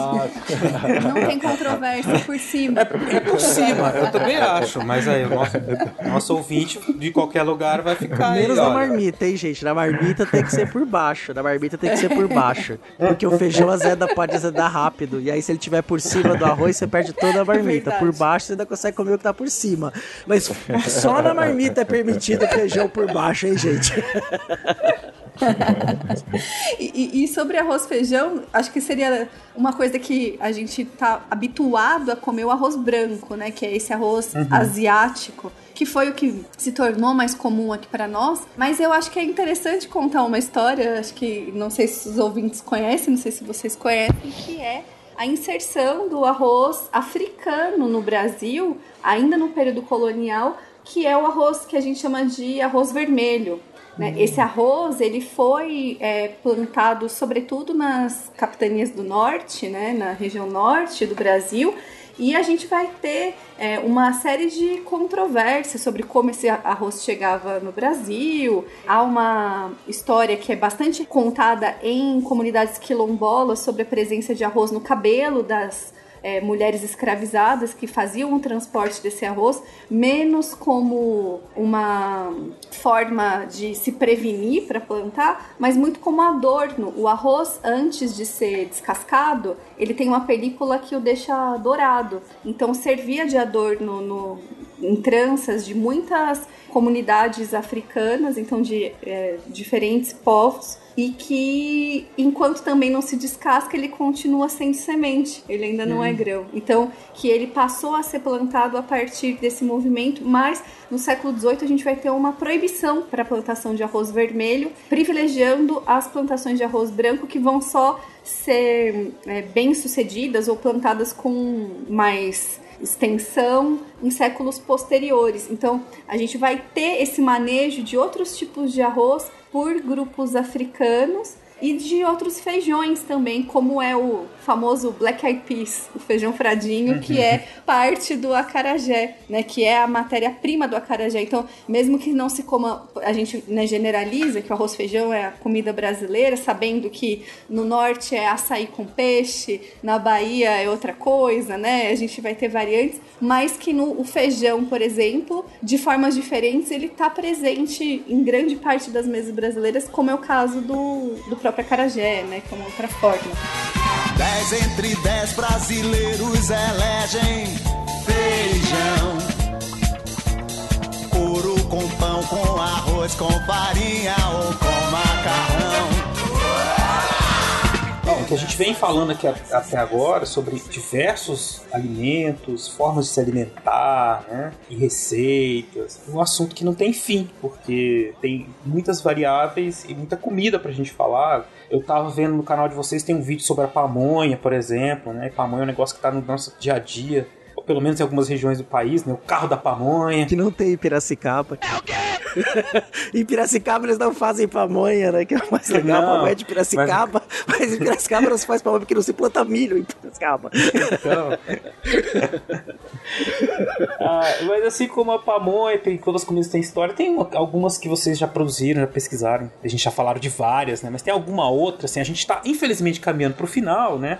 Eu queria ouvir um pouco mais de vocês, assim, alguma história assim, que vocês destacariam de mais algum alimento que vocês gostariam de compartilhar com nossos ouvintes, com a gente também. Eu, eu acho que o que dá pra dizer assim rapidamente é justamente dessa riqueza dessa história da, da alimentação no Brasil também e que o quanto é importante que nem a iniciativa de vocês aqui, né, de- de disseminar um pouco esse, esse nosso trabalho. A gente agradece muito por isso, porque a gente acha que falar dessa herança cultural e histórica do Brasil é muito importante para a gente também valorizar né, nossa alimentação, valo- valorizar nossos produtos, valorizar o que a gente tem, o que a gente produz, o que a gente consome. Mais uma vez, muitas vezes a gente valoriza muito o estrangeiro, a- só o que vem de fora é bom e, a gente tem uma- muitas histórias para se contar aqui, muita coisa para se descobrir, muita coisa para se valorizar, né, da- das nossas misturas, das nossas adaptações, das nossas, dos nossos modos de fazer. Ah, e eu vou falar um aqui rapidamente, né, que, que para mim diz algo sobre isso, né, que é o cuscuz, por exemplo, que é um tipo de, de alimentação que mesmo no Brasil é muito há diferentes versões, há diferentes formas de fazer, mas que tem uma história muito interessante, né? O, o termo cuscuz, quer dizer, era um tipo de, de forma de se armazenar o trigo, um- uma forma granulada, seca de se armazenar o milho que tem as suas que remonta aos romanos e a toda aquela margem do mar Mediterrâneo e que os árabes manejavam muito bem, manejaram muito bem, né? E fazia parte da alimentação, era a base da alimentação deles. Esses grãos secos de farinha, né, granulados de trigo, eles são levados, digamos assim, eles continuam na Península Ibérica pelos árabes, né, pelos mozárabes, que disseminam ali o cuscuz, que, enfim, eh, toma um pouco, né, dos, da alimentação dos portugueses e tudo mais. Enfim, e durante a, a colonização, quando se faz algo parecido com o milho aqui, quer dizer, essa, essa farinha mais granulada, mais grossa que é seca e que passa a ser cozida na água ou no vapor de água, quer dizer, o mesmo modo de se preparar essa farinha, também começa a ser chamada de cuscuz, né, que toma diferentes formas em diferentes regiões do Brasil, misturadas com ingredientes doces ou salgados, diferentes tipos de proteína, de, de legumes, e ainda carrega o nome cuscuz, é, são coisas diferentes, preparadas de modos diferentes, e que ao invés, né, às vezes há, há uma, há uma coisa assim que é muito. faz parte da alimentação, tipo assim, ah. O cuscuz paulista é ruim, o bom é, é o tal, o outro não. Então é uma disputa que faz parte, de fato, dessa, dessas conversas sobre alimentação, mas eu, como historiador, quando vejo isso, eu penso, nossa, mas como é rica a diferença, né? Como, como é interessante os modos como a gente se apropriou disso, é muito mais, enfim, para mim é muito mais legal falar dessas, dessas diferenças e como a gente pode experimentar formas diferentes do que diminuir, digamos assim, um preparo de um outro. E aí, sobre essa rixa cuscuz nordestino, cuscuz paulista, cuscuz marroquino, entre aspas, né? Que, enfim, não é do marroquino, ele é, é mais a- ampliada, né? A dimensão dessa, desse consumo do cuscuz. Um dado interessante é que os primeiros registros de cuscuz paulista ele indica um preparo semelhante ao do cuscuz nordestino, né? O que a gente conhece hoje por cuscuz nordestino, que é esse, esse cozimento no vapor, com a diferença de que ele era, vamos dizer assim, recheado com frango, né? Ou com camarão.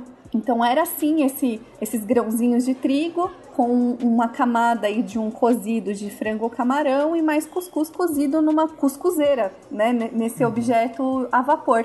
E essa forma de fazer o cuscuz paulista que a gente vê hoje, que é com uma espécie de angu, né, que cozido na panela com os ingredientes, é muito recente. Nas nossas buscas aí nesse tema que vira e mexe toma conta da das polêmicas do dia da internet, do cuscuz paulista versus cuscuz é, nordestino, antes dos anos 80, nós não encontramos receitas feitas desse modo. O cuscuz paulista predominante era no vapor. Então é interessante como, né, uma coisa que também parece tão consolidada tem essa historicidade que pode ser compreendida a partir da pesquisa. E a hora de comer o cuscuz nordestino é no café da manhã, né? Normalmente com banana da, da terra e mandioca, uhum. e você come o cuscuz uhum. nordestino. Eu, como bom filho de nordestinos nascido em São Paulo, eu gosto dos dois. Exatamente. Você sabe aproveitar. É, então a gente curte os dois, as duas possibilidades. E o cuscuz, o paulista, hoje ele é uma forma de conservação. Vocês pegam tudo que sobrou da ceia de Natal, joga dentro desse angu e vira um cuscuz paulista. Põe uma pimenta para disfarçar o sabor. Justamente, dependendo de quando o ouvinte estiver ouvindo isso, pode estar ouvindo comendo um cuscuz. E se, e se ainda tem uma, se tem uma sobrinha em casa, desfia tudo e coloca no angu de milho que vai ser sucesso. verdade, verdade. Bom, gente, mas é isso, né? Então a gente tem essas e muitas outras histórias. Não sei, Carol, se você quer contar mais alguma, você vai ficar no cuscuz também? Não, eu, eu acho que eu vou ficar. Eu quero contar uma história. Eu quero contar uma ah, história. Claro, você conte uma parte. Eu, eu lhe dou uma parte, eu lhe dou uma parte. Então vamos lá, eu até comentei em off. Essa história eu já contei no, num SciCast. Foi sobre a história da África. Nós gravamos dois lá no SciCast. E foi uma experiência eh, que eu tive há um pouco mais de 11 anos atrás, na época que a gente era feliz e sabia. A gente podia fazer viagens longas, né? trocar o, o, um euro era 2,20, o real era o dólar era 1,50, a gente podia fazer viagens internacionais, né? E aí eu fiz uma eu tava fiz uma viagem, um mochilão pela Europa, e aí eu participei da festa da comunidade gay de brasileiros em Berlim. Um negócio assim, bem específico. Parece trabalho acadêmico, assim, sabe? Dois pontos, vai aquele título imenso. né? E nessa festa, que foi muito legal, né? inclusive tinha um trabalho com refugiados já na época, coisa muito interessante. E uma Alemanha, e eu fiquei na parte da Alemanha Oriental, na Karl Marx, no Karl Marx Strasse, cheio de, de lojas, de de turcos, de árabes, né? Um, uma Berlim de, diferente, né? Com outras cores nas fachadas, outras etnias circulando pelas ruas e muito diferente arquitetonicamente também do outro lado do muro, vai onde seria o muro de Berlim. Eu fui nessa festa que era um lugar bem longe. E aí tinha lá no cardápio tinha ia ter comida africana. E aí tinham duas mulheres, né? Tinha cerveja artesanal, cerveja orgânica, um monte de, um monte de atrativos. Aí a gente comprei o ticket, pô, vou comer comida africana pela primeira vez na minha vida. Aí tinham duas mulheres, todas vestidas de branco, falando um francês com um sotaque muito carregado, ou provavelmente seriam nigerianas, provavelmente. Elas estavam todas de branco, com um, um, lenço branco amarrado na cabeça, né, fazendo ali a comida. E fui lá pegar a comida, e aí veio o prato africano que eu comi e achei o melhor prato da minha vida. É, veio arroz branco, abóbora cabochá e carne de panela. Algo familiar, né? É, e assim, só pra gente fazer já o gancho pro final, já estão convidados pra gente fazer uma parte 2 desse programa, porque a gente nem tocou nas influências africanas em profundidade, nossa forma de comer, do rito à mesa, né, da, das bebidas e tudo isso, e dessa presença mesmo, né, de intercâmbio. Por exemplo, a introdução da mandioca na África, feita pelos portugueses, a própria introdução da carne bovina, dessa abóbora cabochá, que alguns chamam de abóbora japonesa, mas é uma abóbora muito cultivada no continente africano, né? E de como que é essa proximidade, né? Como tipicamente com os mesmos temperos, cebola, alho. Tava uma delícia a comida. E eu fiquei deslumbrado, tava comendo muito fast food na viagem. Aí eu falei, putz, que comida deliciosa tal. E de como tem muita tem também proximidades geográficas, né? E das influências que a gente tem daqui para lá e de lá para cá, né? Então que é, que é bem interessante, que liga uma série de, de culturas diferentes. Vou agradecer muito a presença aqui é, do Rafa e da Carol, amigos já de muitos anos, né? O Rafa tem o prazer de trabalhar no mesmo departamento que ele atualmente, né? A Carol aí também te frequentava reuniões lá em Franca, né? Também de orientação, numa época muito bacana. Então, muito obrigado por vocês terem aceitado o convite e terem abrilhantado fronteiras com esse todo esse conhecimento que vocês têm, esse trabalho de divulgação que é sensacional, essa clareza, de forma divertida. A gente tá aqui acho que mais de duas horas conversando, eu ficaria mais duas horas tranquilamente batendo papo e com fome, né? É o único problema é que tá dando fome, cara. Tô tomando água aqui pra disfarçar, mas eu fiquei pensando nesse arroz com feijão, nessa coisa da, do cuscuz. Só, só tô com fome, cara. A próxima gravação talvez ela tenha que ser presencial em volta da mesa. Eu acho que é fundamental isso, importantíssimo. Eu queria também agradecer ao Rafael e a Carol. Muito bom, é, o trabalho de vocês é, é maravilhoso. E é um tema, como disse o César, a gente pode passar por muitas outras questões, a gente vem falando disso, né? Observar, por exemplo, como que a alimentação deixa muito evidente, vai pensar nas relações Brasil-África, Brasil, América, África, o mundo atlântico, né? Quanto de saberes, técnicas circularam pelo mundo atlântico, você consegue observar em regiões que tinham um sistema escravista no sul dos Estados Unidos, no Caribe, no Brasil, as proximidades, né, de formas de cozinhar, de uso de plantas, de consumo de animais, enfim como isso deixa muito evidente a, a, a, formação desse grande mundo atlântico e que passa pela alimentação também. Então tem isso e toda a história que a gente começou a falar aqui também, que é importante, que é essa da indústria alimentar, que é muito presente e se torna um, um, problema, uma questão política, né? Quer dizer, uma política de desenvolvimento que envolva a produção de alimentos sem veneno, que envolva o estímulo à produção dos pequenos agricultores, mas também que tragam bons alimentos para as cidades, né? Para as pessoas nas escolas, as crianças comerem comidas melhores, todo mundo comer melhor, comer menos fast food, né? Enfim, então, nossa, eu acho que a gente vai ter que gravar vários, vai ter que conversar muito, porque são é muito, tudo é muito interessante. O nosso objetivo aqui hoje era deixar assim pro ouvinte um gostinho na boca, né? Sobre esses debates. Mas eu, assim, reitero assim, meus agradecimentos e o prazer enorme que foi falar com vocês dois, com o César. É sempre um prazer, né? O César sempre eu converso com ele, fico muito, muito, muito feliz. Eu deixo aí então um espaço para vocês falarem um pouco aí, fazer as considerações finais de vocês. Ah, eu acho que posso agradecer por nós e pelo Gabriel também que está aqui com a gente neste projeto.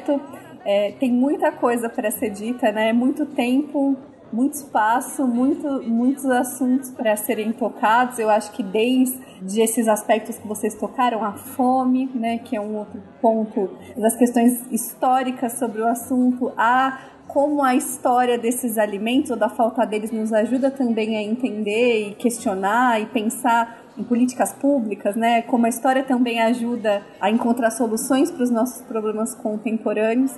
Eu acho que tem muita coisa para ser dita e eu é, só agradeço a abertura, né, o espaço para a gente falar um pouquinho do nosso projeto, desses assuntos que às vezes são muito doces, às vezes são mais amargos, mas que precisam ser discutidos e eu acho que suscitam um interesse de muita gente por essas razões que também são muito plurais. É, o César falou sobre as influências africanas, né, na culinária, e eu vou deixar, vou, vou encerrar aqui dando uma sugestão, talvez de a gente como falou um pouquinho de realities e programas de TV, enfim.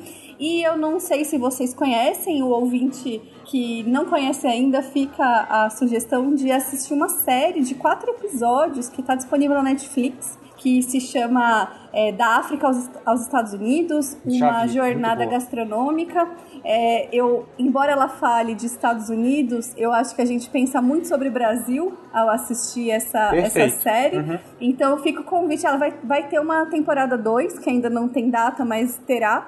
E eu acho que é uma forma, já um convite para ir conhecendo um pouco mais sobre essas influências e se identificar. Eu acho que rola uma, um momento aí de questionamento é, de como é que esse passado triste, cruel, que é o passado escravista, nos conecta também, né, a partir dos alimentos com outros espaços. Então é uma série que eu recomendo muito e acho que vale a pena assistir. É de maratona, viu, gente? Quatro episódios que você assiste rapidinho. Bom, eu também vou aproveitar aqui para agradecer mais uma vez, Marcelo, César, papo aqui que de, de fato eu nem vi a hora passar, já estava falando mais do que falando, mas muito obrigado pelo espaço, parabéns pelo, esse trabalho importantíssimo que vocês fazem, né, de levar a história a públicos que não teriam acesso dessa forma. Então, bom, só tenho a agradecer a vocês E espero que até a próxima, né? Até a próxima numa mesa aí pra, pra gente degustar mais um pouco dessas histórias. Nós que agradecemos. E vou pedir pro ouvinte não desligar, porque já que estamos falando de várias delícias, tem a delícia do Recordar a Viver do William Spengler logo na sequência. Brasil,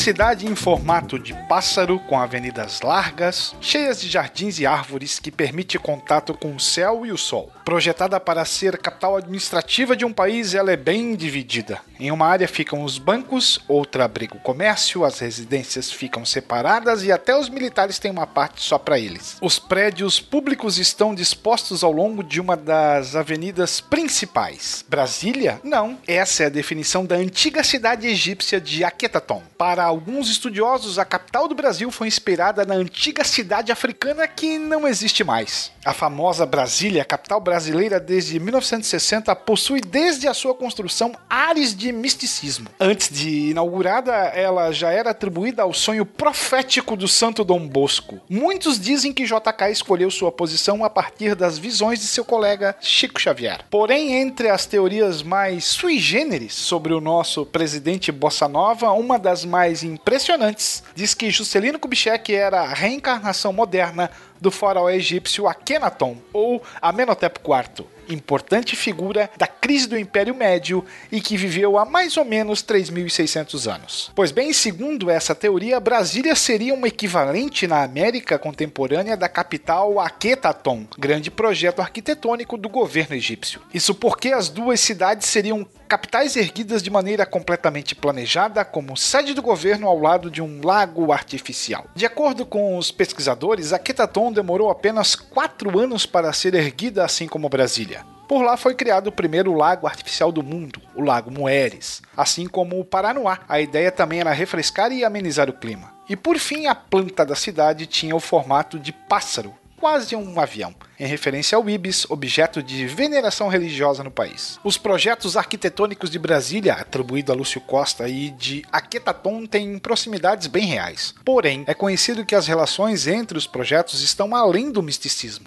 JK, quando ainda era estudante, fez uma viagem pelo Mediterrâneo e adentrou ao Egito. Nessa viagem, Juscelino passou na famosa cidade de Tel El Amarna, o sítio de Aquetaton. A inspiração que JK teve com Amarna poderia ter sido de grande relevância na concretização do projeto da nova capital, mesmo que ele seja anterior ao seu governo. No livro Meu Caminho para Brasília, o ex-presidente escreveu: Levado pela admiração que tinha por esse autocrata visionário Akhenaton, cuja existência quase lendária eu me surpreendera através das minhas leituras em Diamantina, aproveitei minha estada no Egito para fazer uma excursão até o local onde existira Tel El Amarna Aquitaton. Vi os alicerces da que havia sido a capital do Médio Império do Egito. A cidade media 8 quilômetros de comprimento por 2 de largura.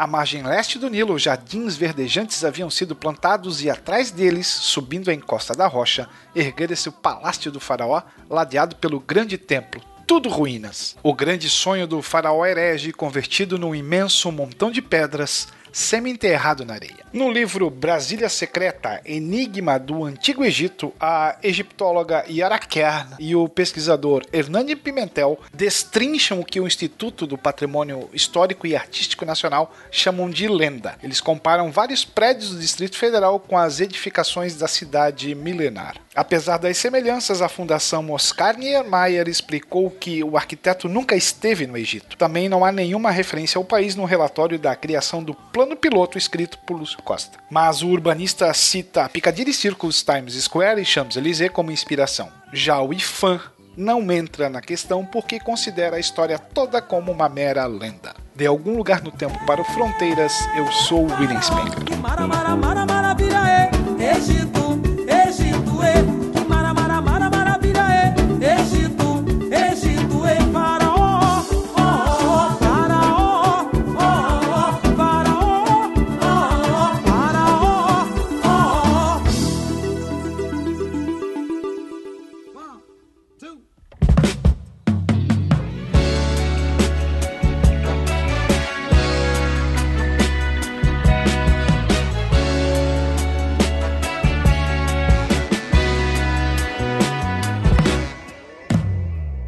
Chegamos no encerramento aqui, né? Na hora da sobremesa desse episódio. Sobremesa nada, né? Sobremesa já foi. É, o Recordar é Viver, verdade. Recordar é Viver. Agora a gente tá tomando aquele cafezinho, tentando abotoar a calça pra poder levantar com Isso. dignidade. Exatamente. Foi uma bela, um belo banquete de história que nós tivemos aqui nesse ar. E como a gente falou muitas vezes, né, durante o episódio, o assunto não acaba, né? Por exemplo, a gente não falou sobre os muitos significados que o ato de comer tem na sociedade brasileira, né? Uma referência importante, o Roberto da Mata, no livro dele, Carnavais, Malandros e Heróis, e no que faz Brasil Brasil também, ele fala um pouco disso. Sim, sim, tem né? um capítulo todo dedicado a isso. É, que fala sobre a relação do, do, do público privado, mas também essa coisa do, do comer, com, com questões sexuais, por exemplo, né? E tem histórias de pratos também, não tem fim, né? Dos mais famosos aos mais obscuros pratos brasileiros, todos têm uma história riquíssima, né? E aí eu tenho certeza que os ouvintes têm também muitas histórias de pratos e de alimentos das suas regiões. Podem mandar pra gente, se vocês quiserem mandar comentários e falar um pouco sobre mais histórias de alimentação, porque aí a gente faz mais um episódio comentando os comentários de vocês aí sobre, a- sobre as comidas, né, Cia? Ah, com certeza.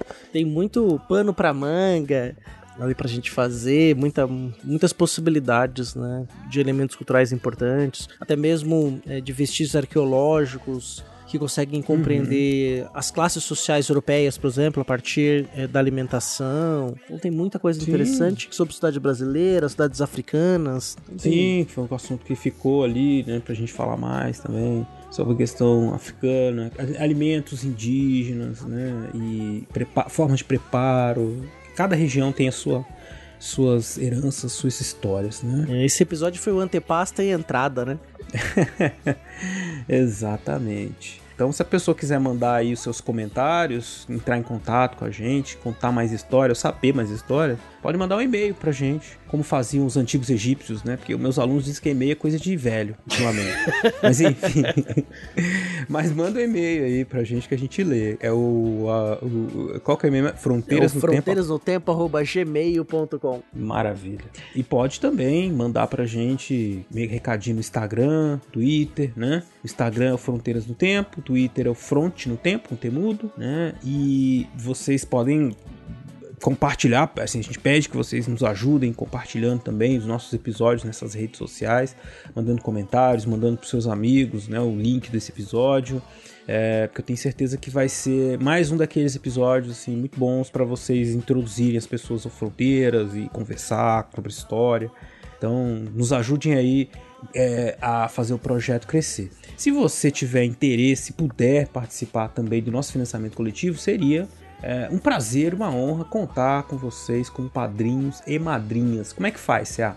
Olha, você tem duas formas de ser nossa madrinha ou padrinha. A primeira é pelo Padrim, que é padrim.com.br barra fronteiras no tempo. Lá você faz um pequeno cadastro, tem várias formas que você pode, vários valores que você pode atribuir, é, contribuir, na verdade, não atribuir, contribuir, e você se torna nossa madrinha ou nosso padrinho. Ou você pode fazer uma assinatura do Fronteiras no Tempo no PicPay, se você achar mais prático. Nós temos essas duas formas, ou no Padrim ou no PicPay. Lembrando que os links estão na postagem, né? Na descrição da postagem você tem os links também para se tornar nossa madrinha e padrinho, assim como as indicações bibliográficas, o link para se inscrever, para participar do Historicidade, que a gente acabou esquecendo de falar disso, né, Beraba? Porque é uma coisa importante, já vai retomar.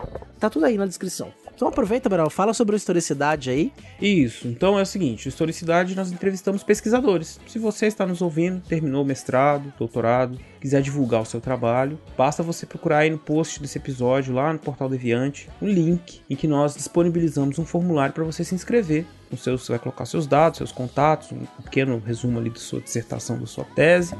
E nós teremos assim muito prazer né, em, em entrevistá-lo, né, divulgar o seu trabalho científico a partir do nosso canal aqui no Fronteiras do Tempo, que é o programa Historicidade, um programa em que a gente entrevista pesquisadores e pesquisadoras da história, né, mas das ciências sociais em geral. É, eu diria até mais, Beraba. Se você publicou um artigo, tá com um projeto de pesquisa em andamento, também pode participar, né? Do Isso. interesse em divulgar o seu trabalho de pesquisa, o que você anda fazendo, né? Estamos abertos aí para ser um programa de divulgação científica, para trazer contribuições e levar uma boa ciência divertida para o público, que é o lema do Portal Deviante. Exatamente. É, muito obrigado, viu, por todos vocês por terem ficado com a gente até aqui.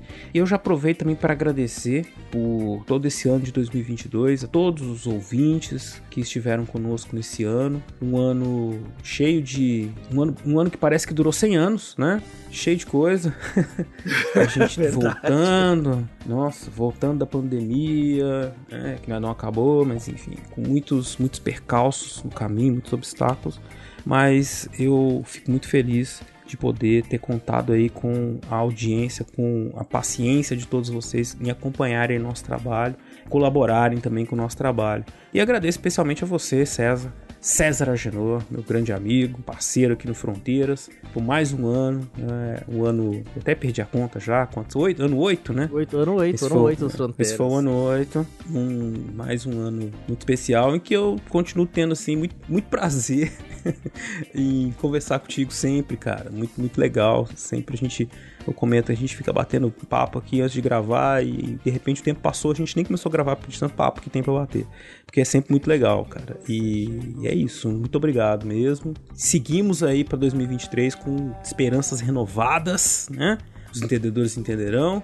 E também para Fronteiras, nossa expectativa de trazer cada vez mais conteúdo de qualidade de história para vocês aqui no Fronteiras, com diversidade, com o bom humor, né? E com esse espírito fronteiriço, fronteiriano aí, né? Nem sei se existe essa palavra. Mas é isso, valeu, amigão. Brabas. Eu que agradeço, faço suas as minhas palavras. Fazer o Fronteiras é um dos momentos de muito prazer e diversão na vida cotidiana. Já esse tempo todo, conversar com você sempre é um prazer, Marcelo. E os nossos madrinhas, padrinhos, todos os nossos ouvintes, né, transformaram o ano 2022 num ano suportável. Dentro das possibilidades, né?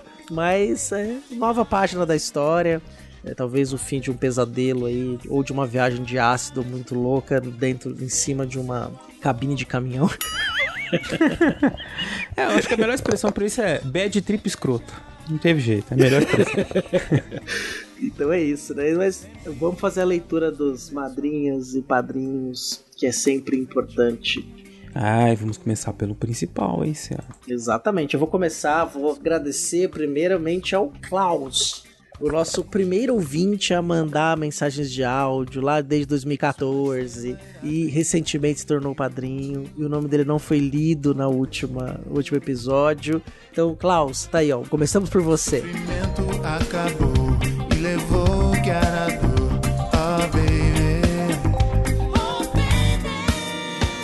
Adilson Lourenço da Silva Filho, Alexandre de Souza Júnior, Aline Lima, Álvaro Witt, Anderson Paes, Alan Teixeira, André Luiz Santos, André Pocinholo, Andressa Marcelino Cardoso, Arthur Cornejo, Bárbara Marques, Bruno Escomparim, Carlos Eduardo Palmezani, Carlos Alberto Júnior, Camila de Paula Vitorino, Carolina Leon, Ceará, Charles Calisto Souza, Cláudia Bovo, Daniel Rei Coronato, Eane Marcolino de Moura, Eduardo Lopes, Eliezer Ferronato, Elisnei Oliveira, Héctor Ritter, Fábio Henrique Silveira de Medeiros, Felipe Augusto, Felipe Santana, Flávio Henrique Dias Saldanha, Iago Mardones, Yara Grise, João Carlos Ariede, João Carlos dos Santos, Letícia Hartmann, Lucas Aquel, Luciano Beraba, Manuel Mácias, Marcos Sorrilha, Matheus Machado do Amaral, Maíra Araújo dos Reis, Maera Sanches, Melissa Souza, Moisés Antiqueira, Paulo Henrique Dinunzio, Rafael, Rafael Alves de Oliveira, Rafael Higino Serafim, Rafael Saldanha, Rafael Zipão, Rafael Almeida, Rafael Bruno Silva Oliveira, Renata Sanches, Rodrigo Olaio Pereira, Rodrigo Halp, Rodrigo Pimentel, Rodrigo Rocha, Rubens Lima, Wagner de Andrade, Thomas Beltrani, William Spengler e ao padrinho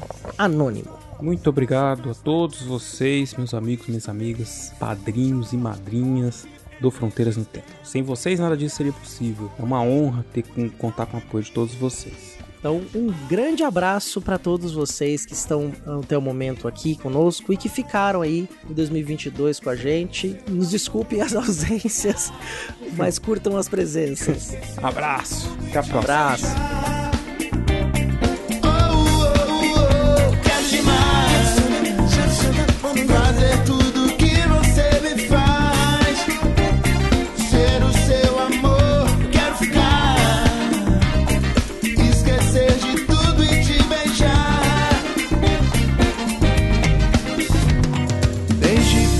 Você chegou e transformou a minha vida.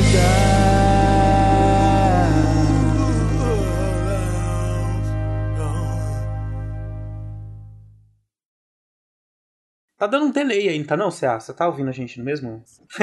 não, é, eu tô... Hum, Eu tô ouvindo vocês, né? Agora sim. Tem a impressão que tem um o pouquinho de tempo que delay tá mesmo. chegando aqui pra mim. É, uhum. Ixi, travou, ninguém tá me ouvindo. Tô ouvindo. Vocês estão Estamos- ouvindo? estamos sim. ah, Estamos o meu sim. Meet travou. É, Tava, apareceu pra mim aqui. Sim, não senhor. respondendo.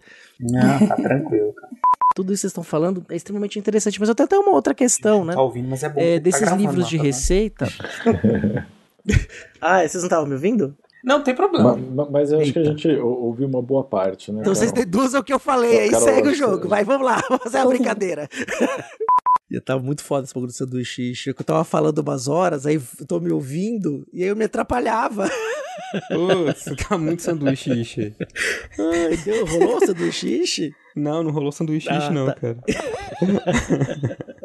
O André já tem É. material pro, pro pós-crédito aí. É, Adriano, é porque ele tá ouvindo a voz dele duplamente, né? O sanduíche É, tá- Deu um probleminha aqui na hora de fazer a conexão, então eu tô ouvindo o Beraba pelo celular, falando com ele, vendo ele pelo computador, gravando. É o suco do Chaves, né? É Suco cor de limão com sabor de tangerina. Tudo é comida, né, cara?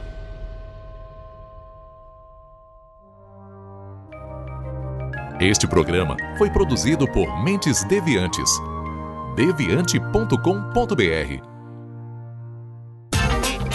Esse programa foi editado por Adriano João Videomaker. Produções audiovisuais e podcasts.